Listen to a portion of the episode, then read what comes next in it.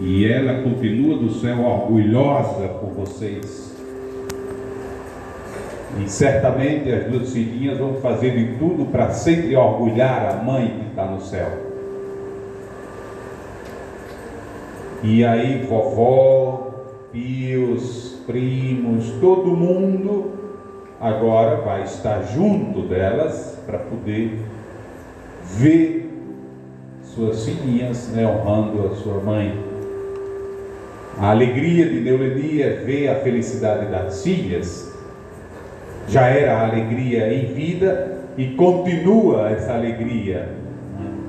Por isso, nesta Eucaristia, queremos também rezar pelas duas filhinhas, né, duas pérolas preciosas que ela deixa, né, o legado mais precioso que ela deixa, e que ela entrega agora na responsabilidade de toda a família, e não só da família, na responsabilidade de toda a comunidade.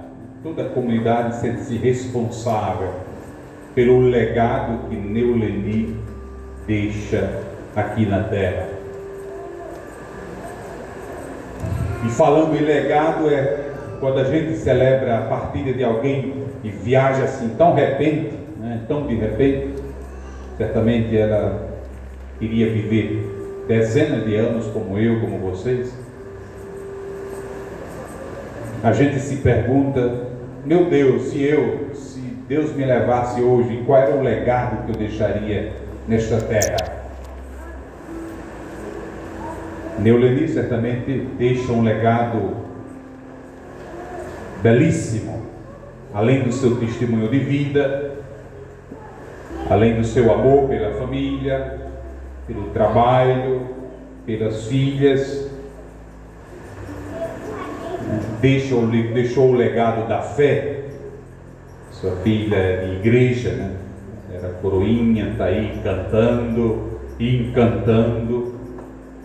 Isso certamente é um orgulho para todos nós, não só para Neuleni, que lá do céu treme de felicidade, mas é uma alegria para toda a família, para toda a comunidade. Ela deixa um legado. E eu, se Deus me chamasse agora, que legado deixaria? Eu penso que essa pergunta a gente deveria fazer não somente quando a gente tiver 80 anos, porque ninguém sabe que a gente chega lá, mas a gente deveria fazer todo dia, né? E eu creio que Neuleni não esperou completar 80 anos para fazer essa pergunta para si, por isso ela deixou preciosidades né, entre nós, deixou coisas valiosas entre nós.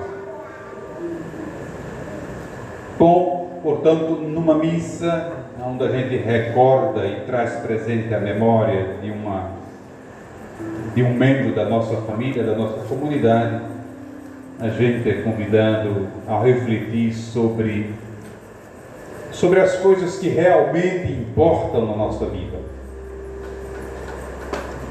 Segundo a leitura,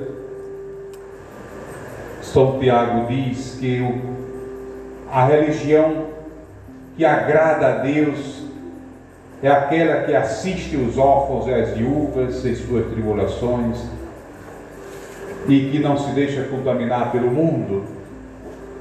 Eu penso que não só agora no contexto de morte, mas no contexto de pandemia, todos nós fizemos profundas avaliações, reflexões sobre o nosso modo de viver neste mundo, sobre as nossas prioridades, sobre o nosso amor pela família, o zelo pela nossa família. Zelar ou gastar energia com as coisas que realmente são valiosas na nossa vida. Às vezes a gente gasta energia à toa, com coisas que não têm que não tem futuro. E eu penso que em momentos assim, de, de perdas, a humanidade toda está vivendo isso, não só a família de Neuleni. Em momentos de perdas, nós somos convidados a fazer uma autoavaliação, uma autorreflexão sobre as nossas prioridades e dentro das prioridades, a gente é convidado a refletir sobre o legado que nós queremos deixar na nossa vida. A palavra de Deus é sempre um norte. A primeira leitura abordou exatamente isso. Quando a gente tem a palavra, quando a gente tem a lei como referência, né, a gente não se perde. A gente sabe para onde quer ir, para onde quer chegar. Tem um norte. Quando a gente não sabe para onde quer ir, todo vento é favorável. Por isso a importância da lei de Deus, a importância da palavra de Deus na nossa vida, porque a palavra ela vai dizer, olha, entre tantos caminhos, esse daqui é o melhor. Hum? Um pouco aquilo que a gente ouviu também no Evangelho, quando Jesus pede para focar nas coisas que realmente importam.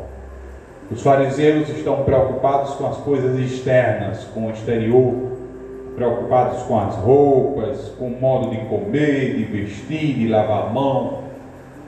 Jesus está preocupado com o nosso interior. O essencial é invisível aos olhos, então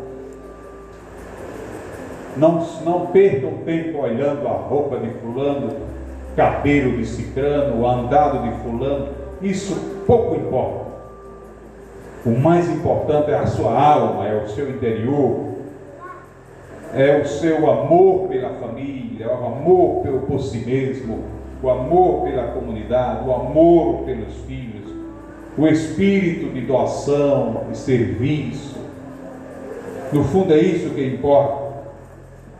Se a gente foca nessas coisas, certamente nós estamos construindo o melhor legado para o futuro. Né? Legado para a nossa vida. Agradecemos a Deus, portanto, meus irmãos, nesta missa, pelo dom da vida da nossa irmã Neuleni. Agradecemos a Deus pelo seu testemunho Agradecemos a Deus por tudo aquilo que ela fez em vida. Claro que hoje é dia de, de dor, no sentido de estar distante de alguém que a gente ama. Só quem perde uma mãe sabe o que isso significa. Né? A mãe, uma mãe é um pedaço, é o pedaço mais precioso da nossa vida um pedaço do nosso corpo e um pedaço mais precioso.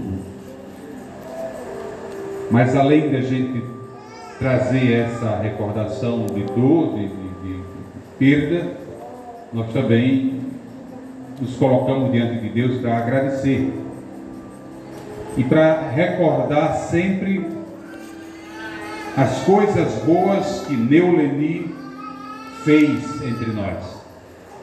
Eu penso que nós cristãos somos movidos pelos testemunhos daqueles que nos precederam. E eu creio que as filhas de Deoleni vão carregar para o resto da vida o que de melhor Deoleni ofereceu para elas. Em primeiro lugar, o amor por elas, cuidar, ou fazer de tudo para oferecer o melhor para elas. E todas as outras virtudes que acompanharam a sua vida. Por isso, rendemos graças a Deus. Que o testemunho de Neuleni possa continuar contaminando a nossa vida, inspirando mais pessoas assim como ela, para continuarmos deixando esse legado cristão, não só na sua família, mas em nossa comunidade. E agora nós vamos apresentar ao Senhor as nossas preces com confiança e fé, respondendo: Ouvi, Senhor, o vosso povo. Todos, ouvi, Senhor, o vosso povo.